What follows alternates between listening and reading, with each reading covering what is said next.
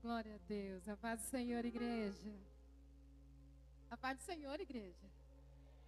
Estamos felizes nessa noite de poder estar retornando a esta casa, aonde de fato Deus habita, aonde de fato nós temos contemplado a manifestação do Todo-Poderoso. Que alegria revê-los. Meu coração já estava choroso saudade. E como Deus conhece o desejo do nosso coração, Ele nos proporcionou essa vigília. Talvez você não tenha noção do que está acontecendo aqui. Talvez você ainda não entendeu a atmosfera espiritual que está sobre esse lugar. Mas o Senhor reservou essa noite para mudar a sua história, para mudar a sua vida. Então não fique desapercebido, desapercebida, mediante aquilo que o Senhor está fazendo neste lugar. Abra comigo a sua Bíblia.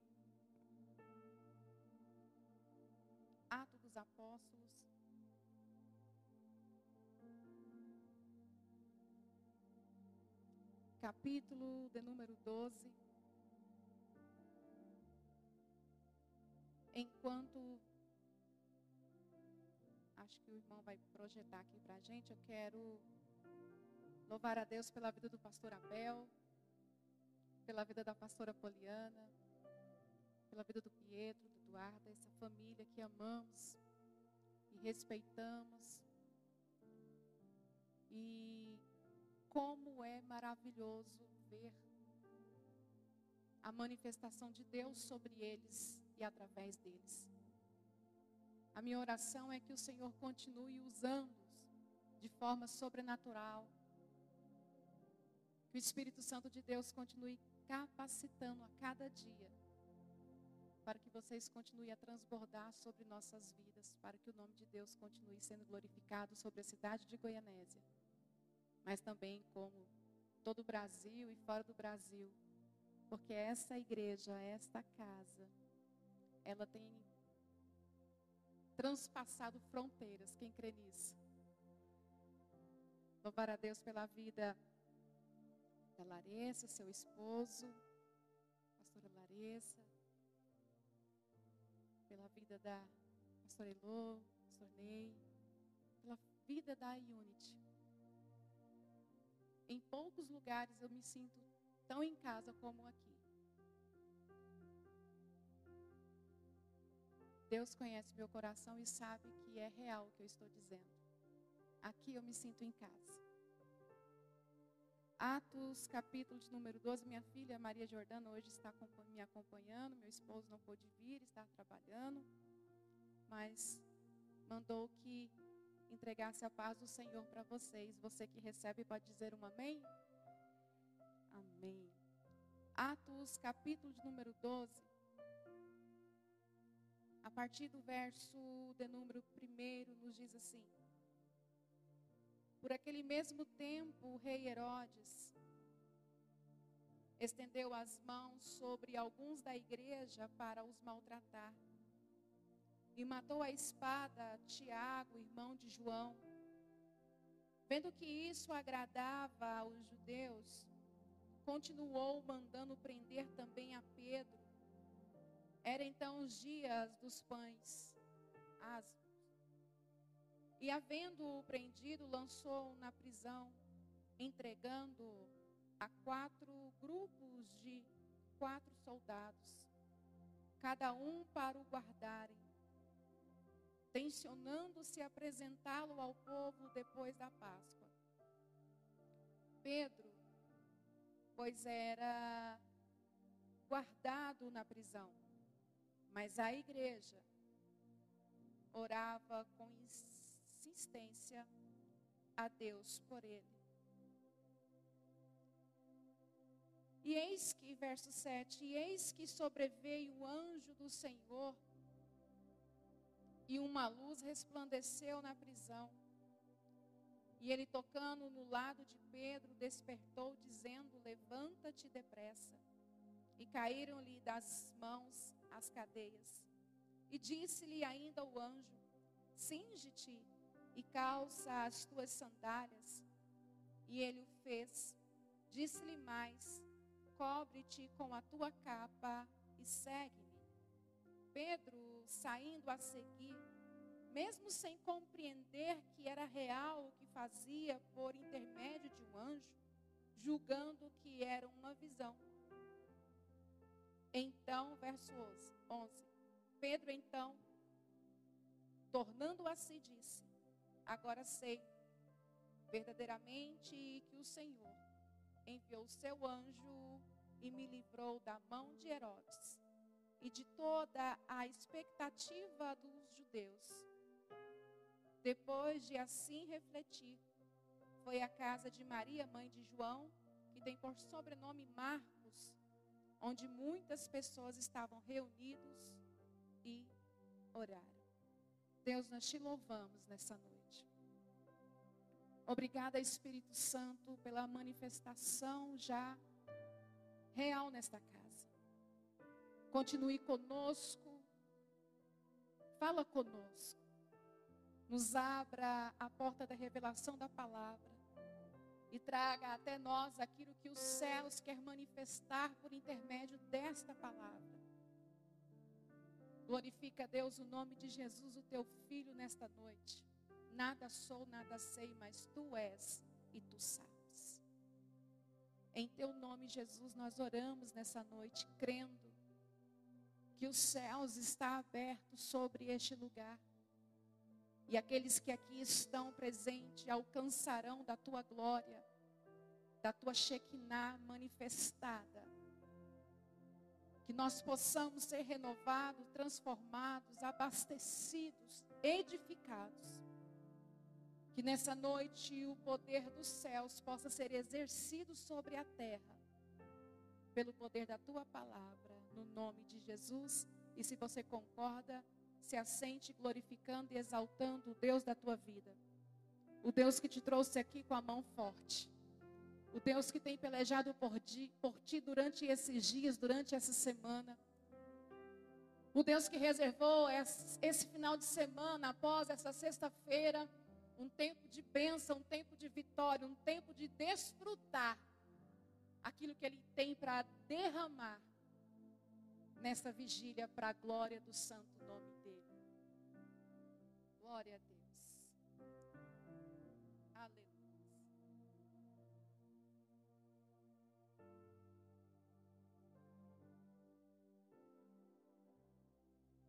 Ato dos Apóstolos, capítulo de número 12, a partir do verso de número 1. O texto vai nos relatar Herodes, por questões políticas e por questões pessoais, começa a perseguir a igreja. E agora, neste dado momento, ele lança na prisão Pedro. Tiago já tinha sido morto a fio da espada. Muitos já tinham sido dizimados, perecidos, mediante a perseguição de Herodes naquele tempo. A igreja que foi constituída na cruz do Calvário, que ganhou peso na autenticidade, na autoridade, por intermédio do sacrifício de Jesus mediante a sua morte de cruz, que ganhou autonomia, que ganhou respeito, confiabilidade diante do povo, diante da sociedade, e que causou impacto e medo diante dos doutores da lei, dos fariseus e dos sacerdotes da época diante da sinagoga. Nesse momento aqui, dado no capítulo de 12 de Atos Apóstolos, essa igreja não mais se encontra nessa posição. A igreja que crescia em poder, em glória, agora capítulo de número 12, essa igreja ela está com medo. Essa igreja agora deixa de manifestar, de exercer de fato a sua missão, por medo da perseguição de Herodes.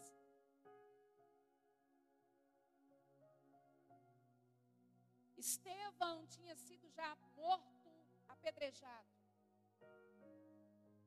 Tiago tinha sido dizimado a fio da espada, e agora Pedro, que era o líder maior, a qual o próprio Jesus que disse que sobre ele edificaria a sua igreja e a porta do inferno não prevaleceria contra.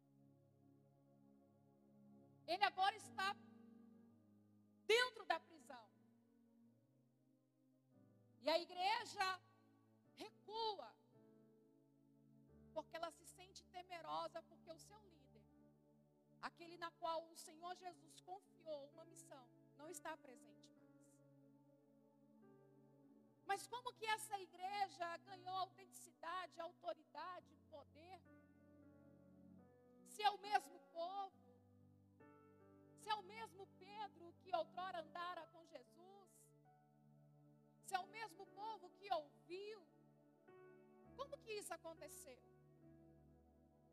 Capítulo de número 1 de Atos Apóstolos vai dizer que Jesus foi morto, ressuscitou ao terceiro dia. E no dia da sua ressurreição, ele vai aparecer para algumas mulheres. E ele, depois de suas aparições, ele vai andar por 40 dias sobre a face da terra, instruindo os seus discípulos até então aos últimos ensinamentos acerca do reino de Deus antes dele ser assunto aos céus. Quando Jesus aparece, ele, ele, ele ressuscita. Algo extraordinário da parte de Deus vai ser manifestado. O sobrenatural de Deus, que até então nunca tinha sido visto, será contemplado diante dos homens. No Antigo Testamento, nós vamos ver homens chamados, vocacionados para exercer um ofício profético, ressuscitar mortos. Como, por exemplo, Eliseu, que ressuscitou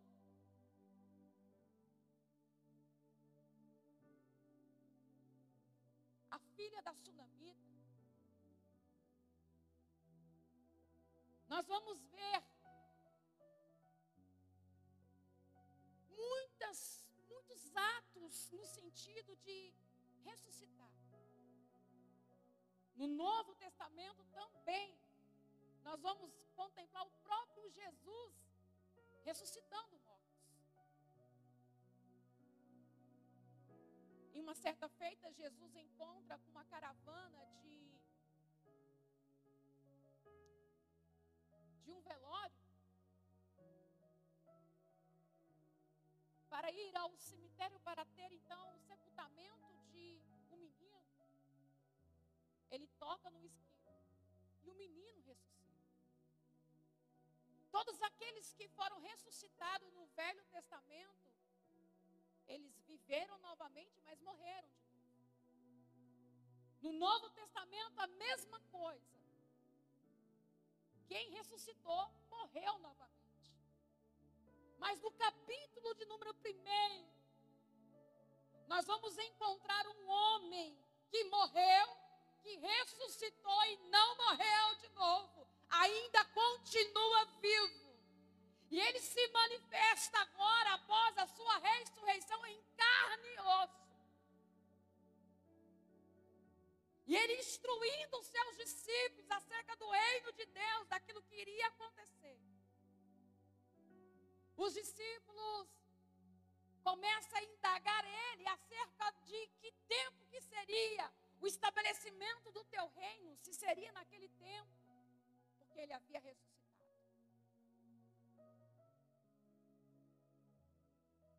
E Jesus fala para eles: Não te compete saber o tempo nem a hora, porque isso só pertence ao Pai.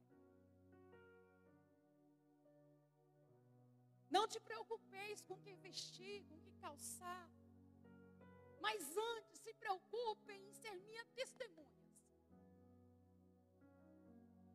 E para que vocês possais ser minhas testemunhas, tanto em Jerusalém, a Judéia, Samaria e até os confins da terra, há uma necessidade de vocês retrocederem a um determinado lugar e permanecer firmes até que a promessa se cumpra. Jesus dá uma ordem para os discípulos dizendo: Quer ser minha testemunha? Volta para Jerusalém e ficai unidos lá. E a Bíblia diz que essa igreja, agora em unidade, começa a aclamar, a orar e a suplicar acerca da promessa. Quando Jesus está ainda dando as suas últimas instruções, ele é tomado aos céus. E os discípulos olhando para Jesus, sendo assunto ao céu, uma voz fala para eles: para que vocês estão olhando para esse que está indo, que está subindo? Porque da mesma forma como ele está sendo tomado ao céu, ele também surgirá diante de vós. Alguns não entendiam isso. Perceba que quando Jesus ele ressuscitou, ele se encarregou de se apresentar a algumas pessoas distintas.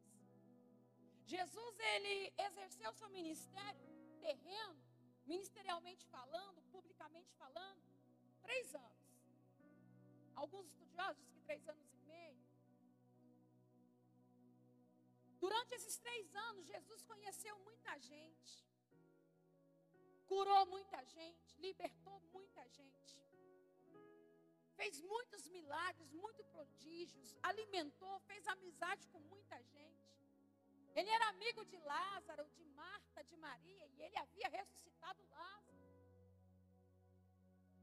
Ele, ele tinha uma amizade peculiar com aqueles irmãos. Só que ele visita pessoas diferentes. Porque ele não tem muito tempo, ele tem só 40 dias. Ele só tem 40 dias para andar sobre a terra para dar as suas últimas instruções. Pensa comigo, se você tivesse uma oportunidade em 40 dias de fazer tudo o que você gostaria de fazer, de visitar tudo aquilo que as pessoas que você gostaria de visitar, que, o que, que você faria? E quem você visitaria? Jesus ele visitou pessoas estratégicas. Jesus visitou lugares estratégicos. Porque ele sabia que seu tempo estava reduzido. Ele aparece para Maria Madalena e Maria. Depois ele vai aparecer para os discípulos no caminho de Emaús. E eu acho muito interessante isso. Porque quando Jesus aparece no caminho de Emaús para esses discípulos, ele está ouvindo uma conversa desses homens. Será que se Jesus aparecesse para a gente em um diálogo com um crente, será que ele entenderia que o nosso diálogo é falar dele? Porque os discípulos estavam no caminho de Emaús, mas eles estavam falando do Mestre, mesmo fora da presença do Mestre mesmo ainda sem ter visto o Mestre ressurreto. Na concepção deles, Jesus havia morrido e eles ainda não sabiam que Jesus tinha ressuscitado, então havia acabado todas as expectativas de Jesus estar presente diante deles. Mas eles continuam falando de Jesus. E Jesus vai aproximando e vai perguntar para eles: do que, que vocês estão falando? Estamos falando de e eles vão seguindo o caminho e Jesus vai conversando com eles e eles não entendem porque que a palavra de Jesus queima o coração deles, mas eles, sem entender, eles não compartilham esse sentimento, essa experiência, eles ficam calados, mas chega um determinado ponto da caminhada. Jesus, agora, por estratégia, ele continua e os discípulos falam para ele: Ei, escuta, viajante, não prossiga teu caminho porque é muito perigoso. Vamos para minha casa. A Bíblia diz que Jesus entra dentro da casa e eles preparam uma mesa. Jesus se põe à mesa. E quando agora eles vão participar do alimento, é colocado na mão de Jesus o pão. E Jesus agora toma o pão e parte o pão. E quando Jesus parte o pão, aqueles homens percebem que aquele homem que está ali não é simples simplesmente um viajante, mas que é o próprio mestre, porque para partir o pão como ele ninguém parte, para distribuir o pão como ele ninguém faz. As pessoas podem até tentar imitar, mas como ele ninguém faz, igual ele ninguém consegue. Partir o pão como ele ninguém parte. Quando eles descobriram que era Jesus, Jesus desapareceu e agora eles vão falar. Por isso que quando nós conversávamos com ele, o nosso coração ardia, uma chama queimava dentro de nós.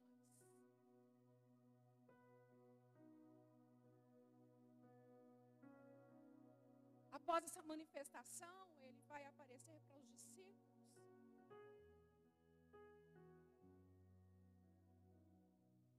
Ele vai revelar agora ele, ressurreto em carne e osso. Alguns vão duvidar, outros vão ter que tocar na ferida. E ele fala: pode tocar, porque não é um fantasma, não. Estou em carne e osso aqui. Perceba que Jesus se revela para a mulher que decidiu e cuidar do seu corpo, e cuidar dele, entregar-se para ele. Perceba que ele se revela no caminho de Emaús para dois homens, mesmo eles não tendo conhecimento de quem é ele, mas ele parte o pão, revelando a sua autenticidade para quem decide hospedá-lo em sua casa. Perceba que para os discípulos ele se apresenta mesmo alguém duvidando de quem é ele. Ele permite tocar na ferida, pode tocar Pode tocar, pode pegar aqui do lado, pode tocar nas feridas para comprovar que sou eu. Jesus insiste com pessoas que duvidam da autenticidade do poderio dele. Ele não abre mão desse tipo de gente. E por que que muitas das vezes nós abrimos mãos de pessoas difíceis de acreditar em Jesus? E é por isso que agora ele vai andar 40 dias e ele vai ensinar, ele vai instruir. Ele vai falar acerca do reino e ele vai dizer para os discípulos: voltem para Jerusalém. Ficai firmes lá. Até que a promessa se cumpra. Que promessa é essa? Que ele enviaria o consolador que não os deixaria órfãos. E que esse batizaria com fogo, ele batizou com água para o arrependimento, mas que o Espírito de Deus viria e batizaria com fogo, e eles receberiam poder de continuar a exercer a missão. A Bíblia diz no capítulo de número 2 que os discípulos estão dentro do cenáculo, em obediência à palavra e à instrução que Jesus dera a eles. E eles estão reunidos, sentados, clamando, orando, buscando unanimemente. De repente veio um vento impetuoso, veemente, tomou o ambiente. Encheu aquele lugar e foram como línguas de fogo repartidas que desceram sobre eles. E a Bíblia diz que cada um falava segundo sua, o seu próprio idioma, a sua, seu, sua própria língua. Quem estava do lado de fora não entendia o que estava acontecendo aqui dentro. Não entendia o que estava acontecendo dentro da casa. Porque só acontece o que acontece dentro do, da casa quem está dentro da casa, quem está fora da casa não consegue compreender o reboliço santo que está acontecendo aqui. Alguns falaram que eles estavam embriagados. Talvez outros duvidando. Mas certo é que Pedro estava sentado. Mas quando o Espírito de Deus tomou ele, a Bíblia diz que ele se levantou e começou a falar, a pregar, porque se tem uma coisa que acontece na vida do homem e da mulher, quando ele está sentado em obediência a Deus e recebe uma visitação dessa, é capacidade e autoridade para ficar de pé. Só que eles tiveram que entender que naquele tempo era para ficar sentado, não era para fazer nada, era para esperar. E a gente precisa de entender isso. Tem hora que até o estar sentado é da vontade de Deus. Tem hora que o até não fazer nada é da vontade de Deus. Jesus falou para eles: ficai firmes, permanecer firmes em Jerusalém, em oração e súplica, até que a promessa se se não cumpriu a promessa ainda, não adianta querer fazer movimento, não adianta querer, não, não querer, não adianta querer ajudar Deus, não. Ah, mas eu não estou dando conta, está difícil. Ficar esse tempo parado, ficar esse tempo sentado, ficar em silêncio. A ordem de Deus é permanecer até que a promessa a promessa se cumpriu porque eles estavam em obediência à palavra e à instrução de Jesus. Quando Pedro levantou, e ele foi agora pregar, a Bíblia diz que naquela pregação, quase 3 mil almas se agregaram. Perceba a chave que virou na vida de Pedro. Um homem que estava no anonimato, que estava dentro de um cenáculo sentado, não tinha muito o que fazer, mas de repente, por intermédio do Espírito de Deus, a sua história muda. A gente pensa que a história da gente vai mudar quando a gente forma, quando a gente consegue um emprego, quando a gente consegue comprar uma casa dos sonhos, adquirir o carro dos sonhos, quando a gente consegue ter êxito na profissão, não. Eu olho para a palavra do Senhor e vejo que Pedro foi, a história de Pedro mudou quando ele recebeu o poder do Espírito Santo de Deus. Ele se coloca em pé e ele vai apregoar a palavra. Pensa comigo, um homem que não tem tanto estudo assim mas por intermédio de uma palavra simples, mas carregada de poder, quase 3 mil almas se agregam naquela noite, naquele dia.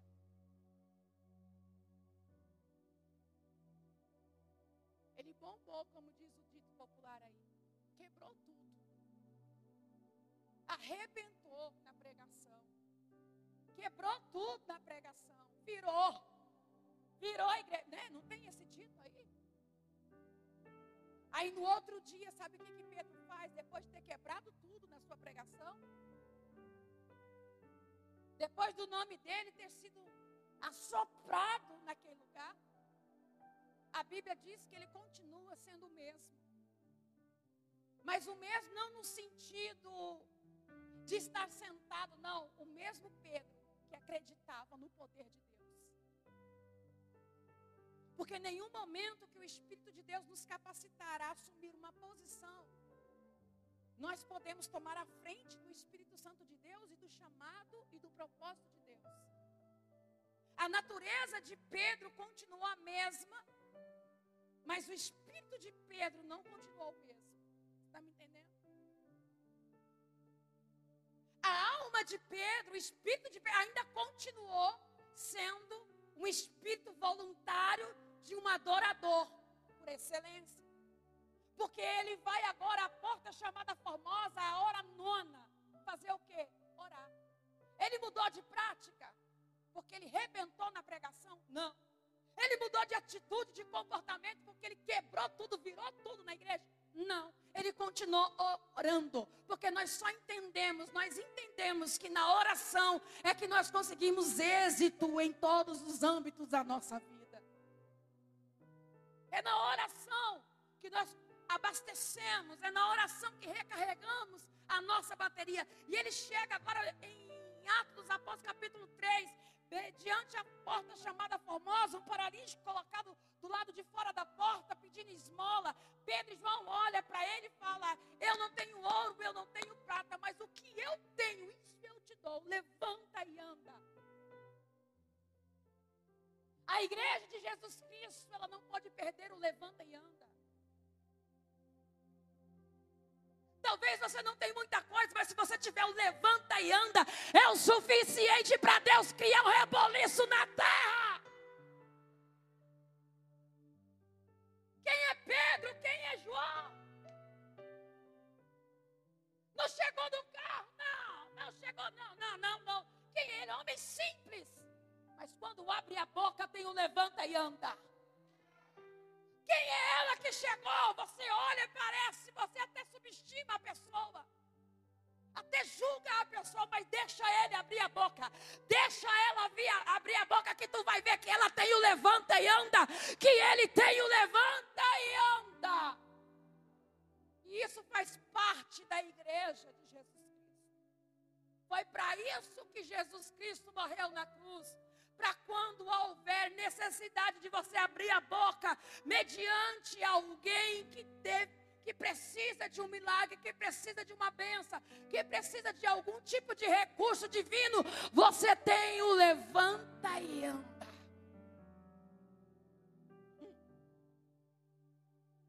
Essa igreja foi crescendo.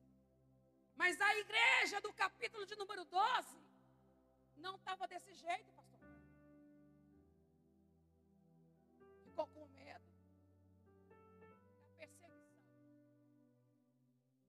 com medo de serem mortos, com medo de serem lançados na prisão e agora eles silenciam. Para de executar o culto.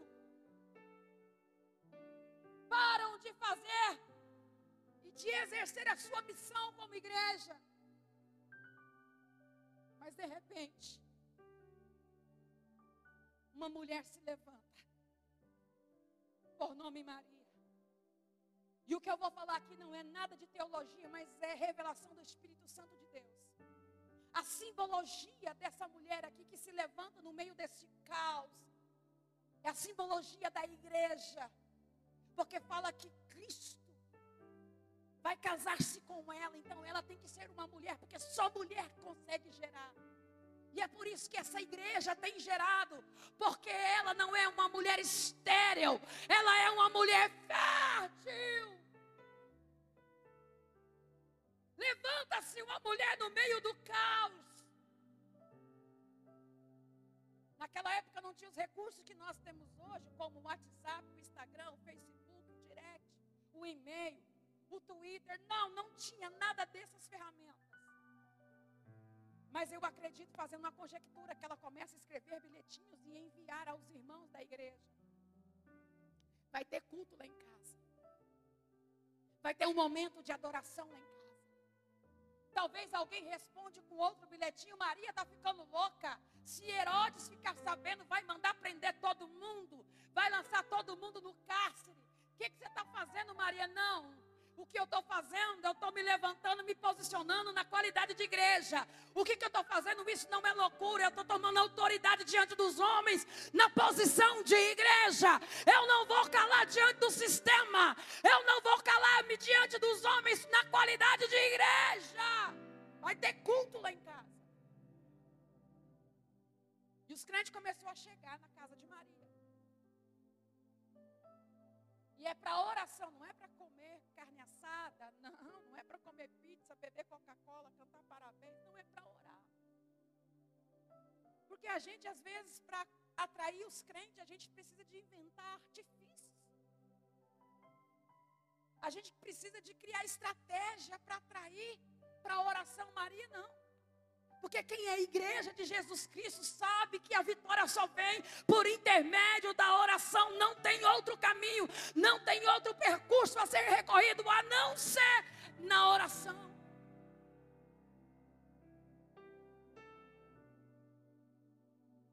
Chegaram os crentes na casa de Maria. Meio ressabiado, sabe? Meio tímido. Falando baixo. Quem é batizado com o Espírito Santo fica lá dando aquela rajada de língua, assim, meio disfarçadinho, sabe? Coloca a mão na boca. Para ninguém ouvir lá fora, para não chegar aos ouvidos de Herodes, para ninguém levar o que está acontecendo ali. Mas Maria, acredito eu, começa a levantar diante da casa, pastor Abel. Por mais que talvez não tenha palavras, ela vai dizendo, aleluia. Glória a Deus. Aleluia. Glória a Deus. E aí, de repente, o aleluia misturado com glória vai causando um impacto de incentivo para quem está ouvindo. E aí, de repente, Maria, porque ela é batizada com o Espírito Santo, ela começa a dar uma rajada de língua estranha. E aí o corpo de alguém começa a aquecer.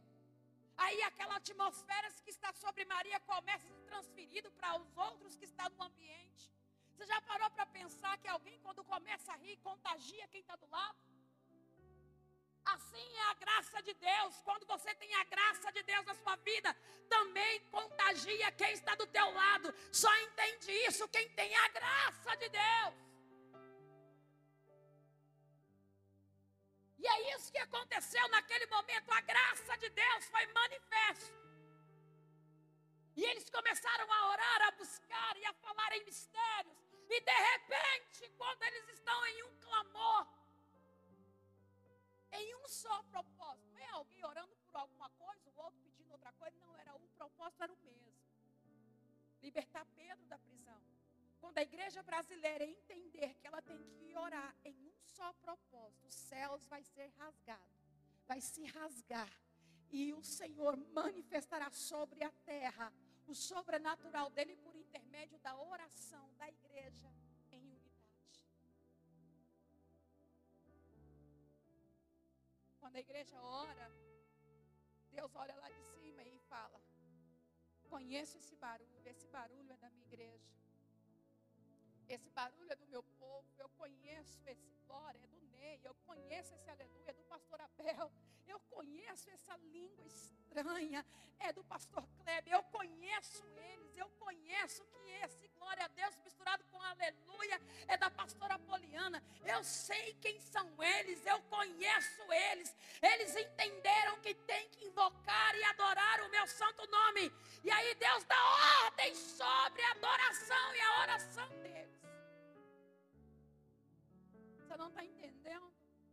Talvez a tua oração diante de Deus está tímida. Talvez o teu clamor diante de Deus está tímido.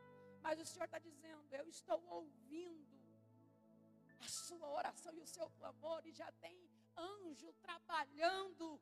Ah, tem anjo se preparando para descer na terra, para resolver o problema que você tem apresentado a mim diante da tua oração e do teu clamor. A Bíblia diz que Deus dá ordem a um anjo a descer na prisão na qual Pedro estava. E perceba que na prisão Pedro não estava preso, pastor. Ele estava guardado.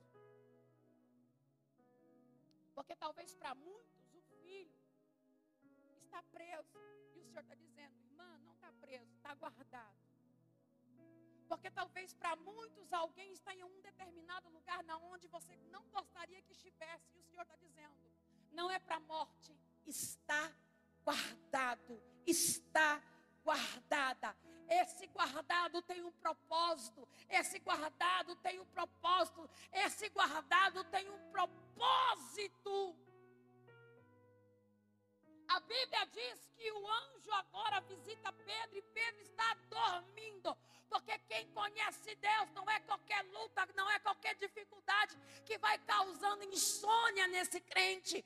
Ei, talvez está difícil, está com dificuldade, tá, mas tem uma promessa de Deus liberada sobre a tua vida. Então pode colocar a cabeça no travesseiro e dormir em paz, porque você está guardado diante dessa prova guardado. Dorme. A gente, quando está na prova, pastora Larissa, a gente quer acordar o anjo, né? Só que aqui é diferente. O anjo que acorda Pedro. O Senhor está dizendo, dorme, porque o anjo vai te, aguardar, vai te acordar quando chegar a hora.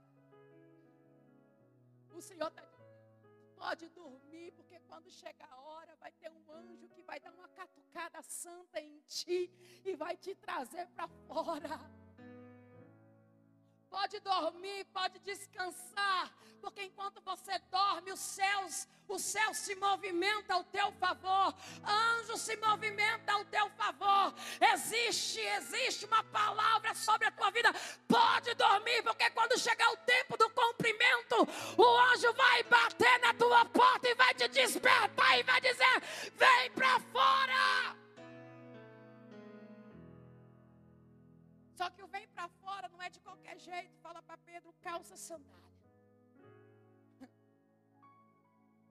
Te ajeita, dá um tapa no teu cabelo aí. Tá pensando que quando Deus vai apresentar alguém, pastor Elohim, ele vai apresentar alguém de qualquer maneira? Vai não. Toma tua capa, lança sobre si, calça as, as alparcas, as suas sandálias em alguma versão e siga-me. A Bíblia diz que Pedro começa a seguir o anjo. Mas ele ainda não sabe que é o anjo. Eram quatro guarnições. Passou a primeira, a segunda, a terceira. E agora eles se dão diante do portão da cidade. Portão de ferro, fala comigo. Portão de ferro. Não, parece que tem gente que está dormindo. Fala comigo. Portão de ferro. Quando ele chega diante do portão de ferro, a Bíblia diz que por si só o portão se abre. Você vai no shopping, você vai no aeroporto, aí tem a porta de blindex, de vidro, que tem um sensor que quando você se aproxima dela, ela abre sozinha. Eles copiaram da Bíblia, viu? Isso não é inovação do homem, não. Eles copiaram da Bíblia, porque homem abre porta de vidro, mas o teu Deus abre porta de fé. Se fosse eu, se fosse João, sabe o que eu faria, pastor Abel? Eu ficaria lá diante da porta. Igual a primeira vez.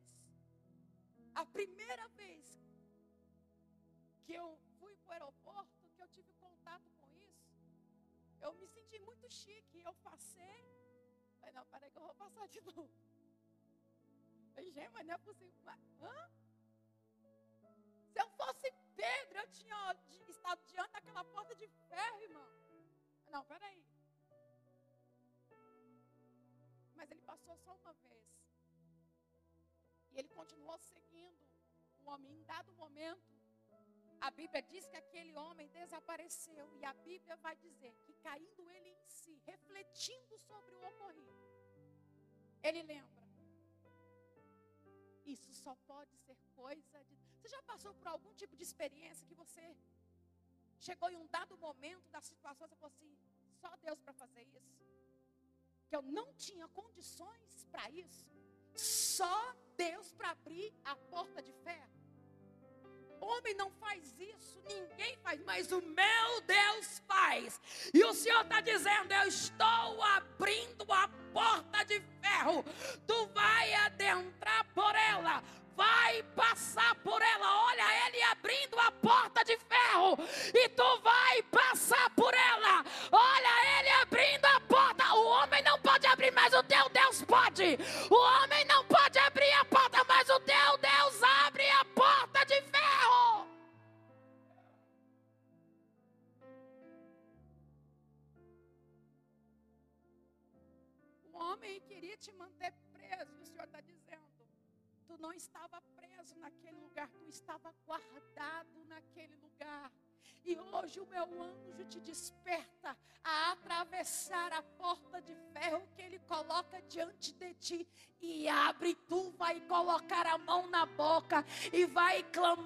dizer: só Deus para fazer isso.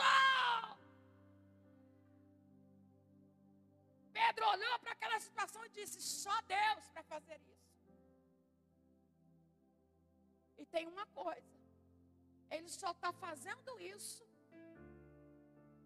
porque eu sei que tem a mão de alguém cooperando para que isso aconteça.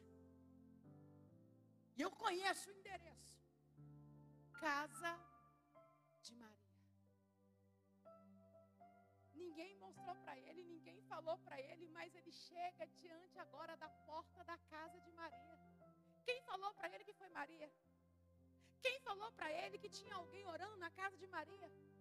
Mas era um comportamento tão normal deles que ele entendeu que para acontecer aquilo só tinha um lugar para aquela porta se abrir. Um povo que ora na Unity. Parece que você está dormindo. Alguém vai olhar e vai dizer: essa porta se abriu. Só Deus pode fazer isso, mas eu conheço o endereço na onde Deus ouve oração de crente, aonde Deus ouve clamor de crente, na onde? Na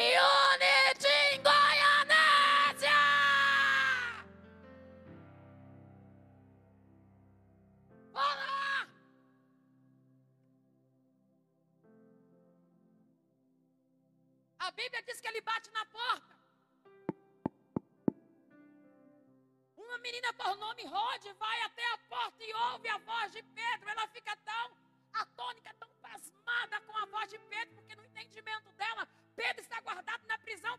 O povo está orando por causa daquela resposta. Ei, antes mesmo de você cessar a tua oração, a tua resposta já está na tua porta te esperando.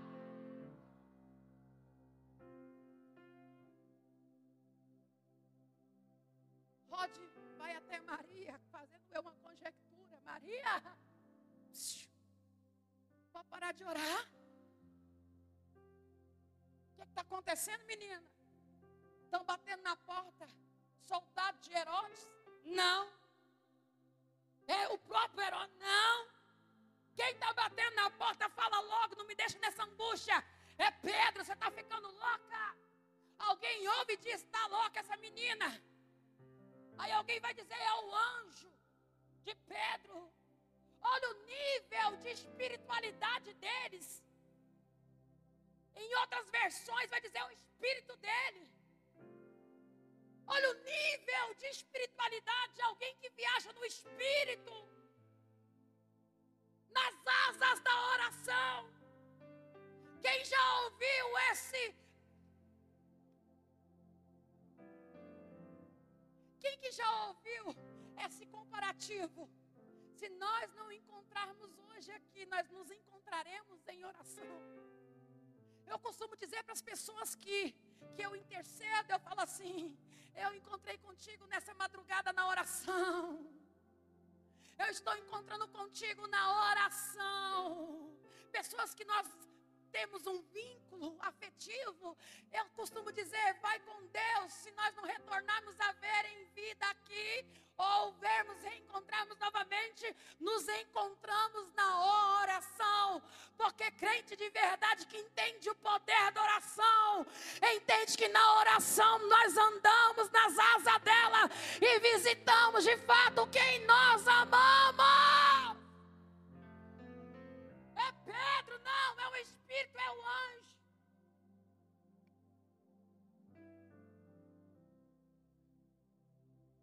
Oh, meu Deus. Se você pudesse sentir a graça que eu estou sentindo aqui. Se você pudesse entender o céu aberto que está aqui nessa noite. E eu não falo isso no sentido de te causar impacto para você glorificar, não é porque de fato a mão dele está estendida sobre esse lugar. E ele está dizendo: ao abrir a porta, ao abrir a porta, ao abrir a porta, tu contemplarás a resposta da tua oração.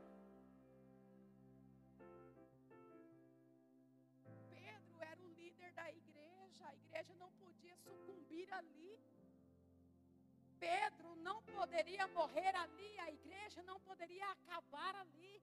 era a igreja de Jesus Cristo.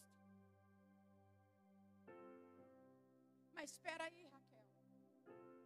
Por que, que Deus abriu a porta de ferro e a porta da casa de Maria, Deus não abriu para Pedro entrar? Porque a porta de ferro Deus abre, mas a porta de madeira é tu que tem que abrir para receber a tua vitória. E quem vai abrir a porta de madeira não é Rod, porque Deus não entrega vitória acerca daquilo que você está orando na mão de outra pessoa. É na tua mão que Deus vai entregar a tua, a tua vitória, a tua resposta. Não é na mão, não, não, não é na mão de Rod, não, é na mão de Maria que Pedro vai ser recebido. É por intermédio da mão de Maria que Pedro vai adentrar diante daquela porta. A Bíblia diz que Pedro entra quando Maria abre a porta.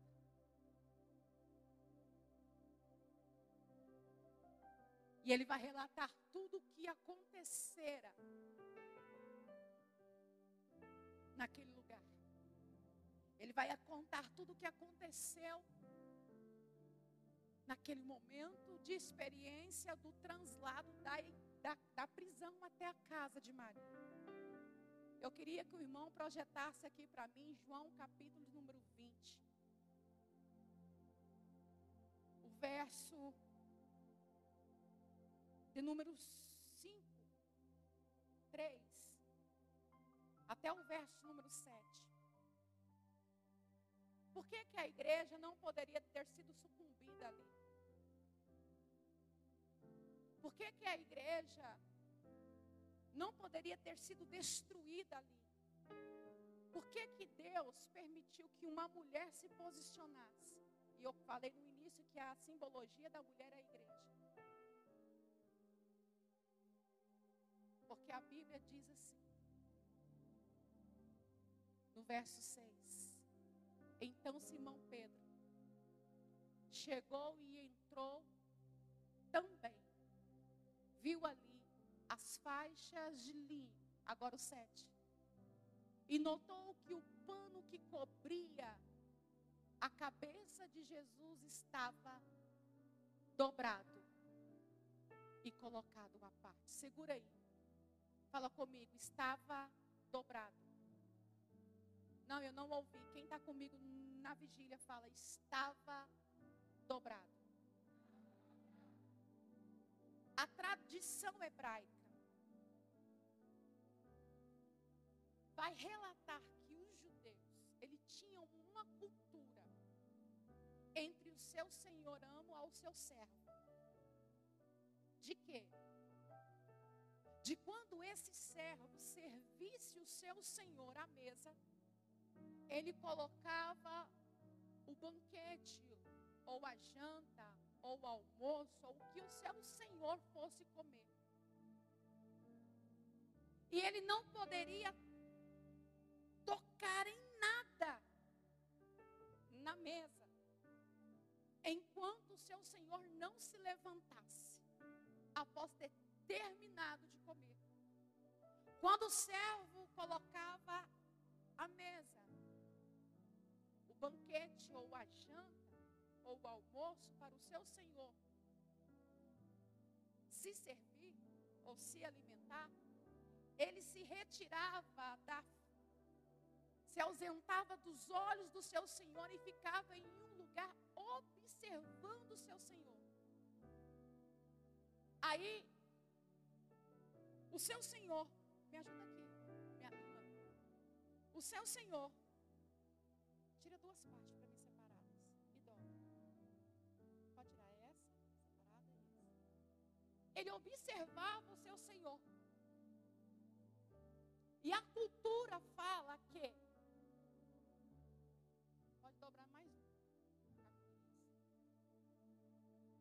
A cultura fala que quando o seu Senhor terminasse de se alimentar, ele pegava o lenço que estava do lado do prato. Pegava esse lenço, limpava os dedos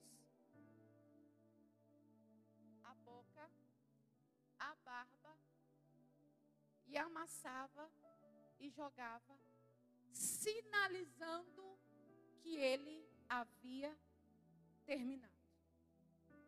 Quando o servo, de longe observando o seu senhor, participar do, da ceia, e ele via que o lenço estava amassado do lado do prato, ele entendia que o seu senhor havia terminado o serviço, havia terminado o processo da ceia. Então ele se aproximava e retirava os talheres, os pratos, a taça de vinho, recolhia os utensílios e limpava a mesa, porque havia terminado.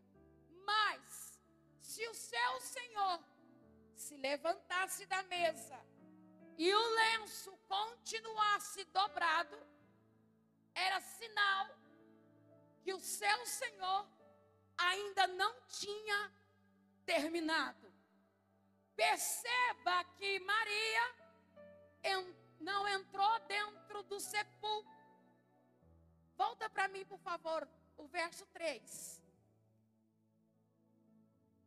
Do capítulo número 20. Pedro e o outro discípulo foram ao túmulo. Continua.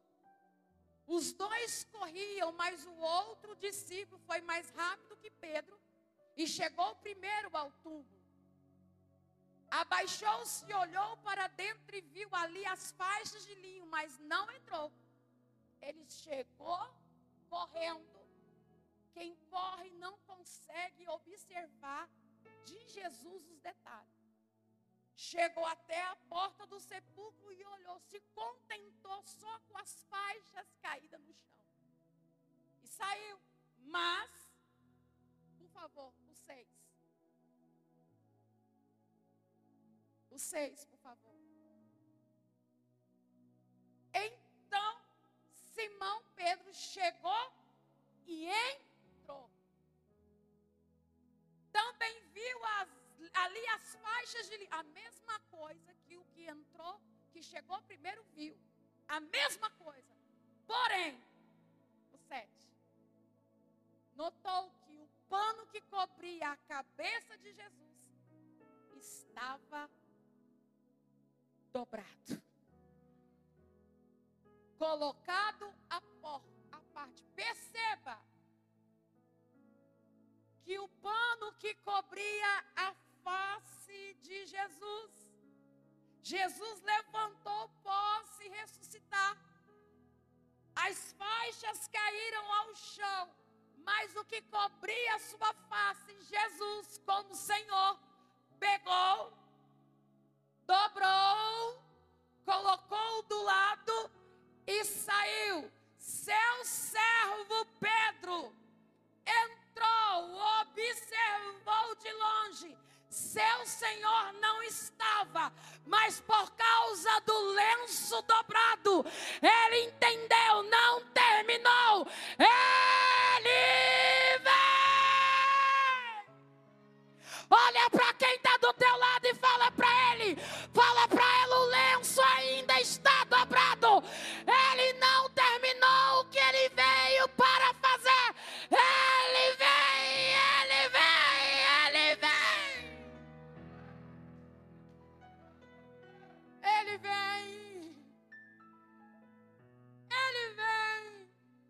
E é por isso que Pedro não poderia ser morto por Herodes, porque ainda ele não terminou. Só acabará quando ele voltar e pegar o lenço e amassar e dizer: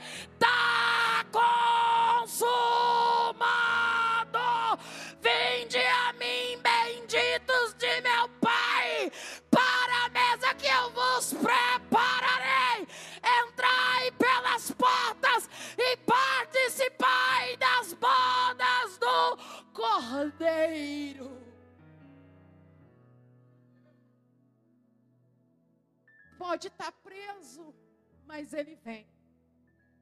A igreja pode estar sendo silenciada, mas ele ainda não terminou o serviço. Ele vem. O sistema pode até tentar calar a voz da igreja, mas o lenço não está amassado, está dobrado. Ele vem. Alguém pode estar olhando para a tua vida, para a tua história, para a tua casa e está dizendo: para com isso. E você vai olhar e dizer: o lenço ainda está dobrado. Ele não terminou o que começou. Ele vem. Coloca-se sobre teus pés. Luciana ainda não terminou. Ainda não terminou. O lenço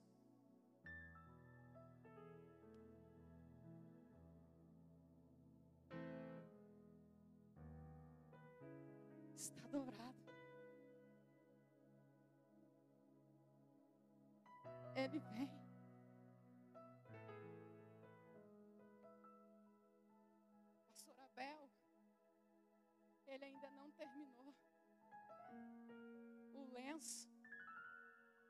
Está dobrado. Ele vem. Quem vai me auxiliar aqui? Eu vou entregar. Não escandaliza, não. Isso aqui foi direção do Espírito, tá? Vai ter com Deus. Tem nada, eu não tenho nada a ver com isso. É só Ele.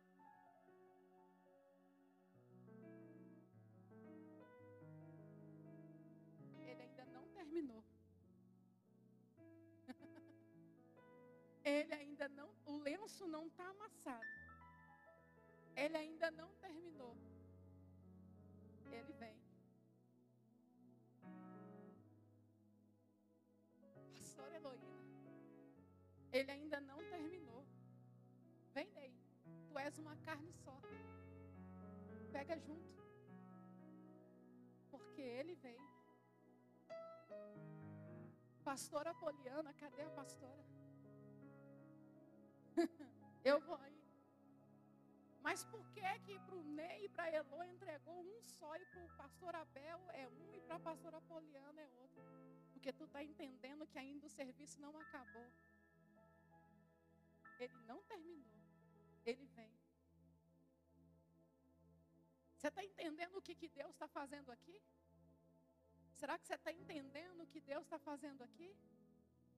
Será que você está compreendendo, pastor Cleber, o que, que Deus está fazendo aqui? Ainda não terminou, não acabou, ele vem. Será que você está entendendo que valeu a pena você estar tá nessa vigília?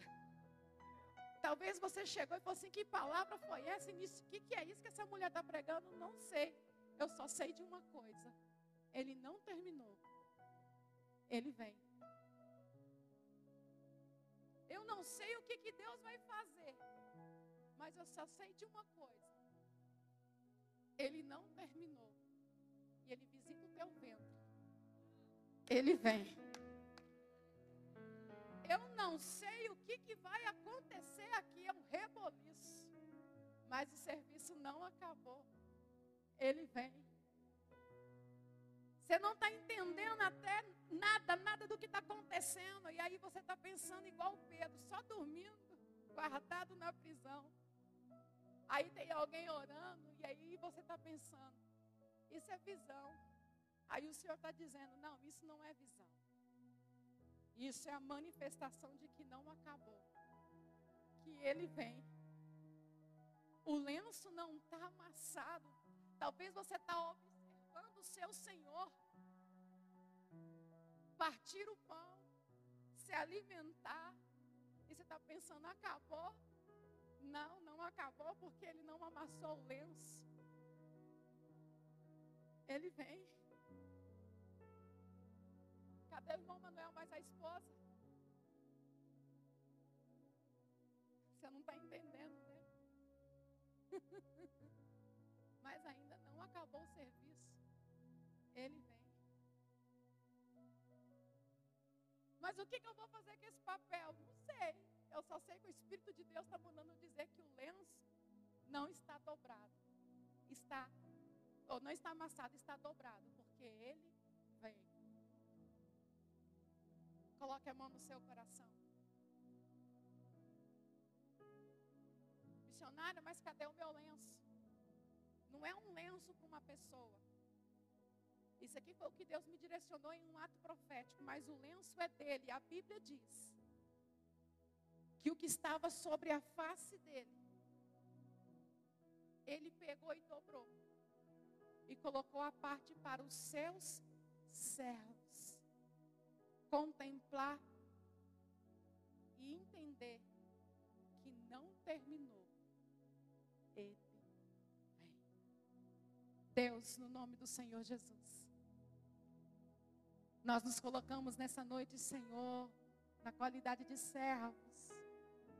E entendemos que o lenço ainda não foi amassado, porque o Senhor não terminou o serviço. O Senhor dobrou o lenço, Jesus, sinalizando para os servos teus que o Senhor vem. Que quando o Senhor vir, Pai, nós possamos permanecer firmes na tua palavra, na tua promessa, firmes para desfrutar o que o Senhor tem para liberar em nós e sobre nós. Que possamos desfrutar de fato, Senhor, da abundância no espírito em terra, para que todos possam contemplar que ainda existe um poder dos céus liberado sobre a tua igreja, porque o serviço não acabou, só acabará quando o Senhor nos arrebatar em glória. Continua, Senhor, abençoando o teu povo, derramando sobre eles, Pai, o teu poder aperfeiçoando teus filhos, Pai, para continuarem sendo servos e serem servos, para a honra e a glória do teu santo nome. E você que entendeu, repita comigo: Ele não terminou. Ele não terminou. Ele não terminou. Olha para quem está do teu lado e diga: Ele vem. Ele vem. Ele vem. Ele vem. Não, não, não. Fala para ele, desperta ela, desperta ele, fala: Ele vem. Desperta ele aí, desperta ela aí. Fala: Ele vem. Fala: Fica firme até que ele venha. Porque ele não terminou o serviço, ele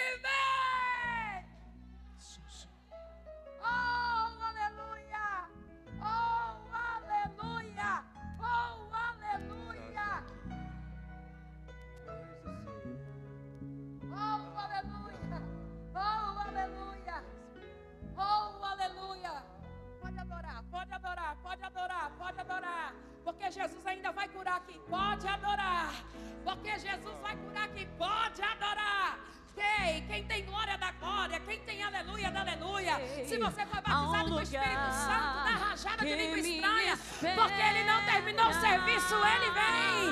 Ele vem, ele vem, ele vem, ele vem, ele vem.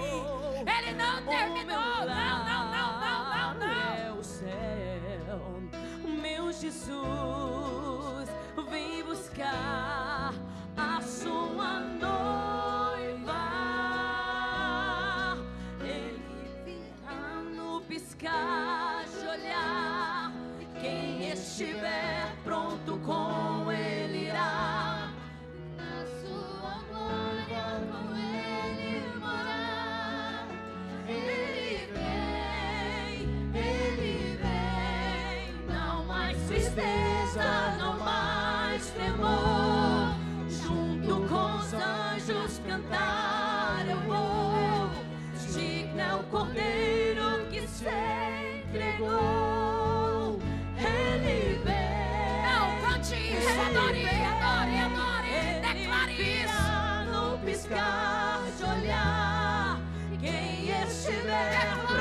宝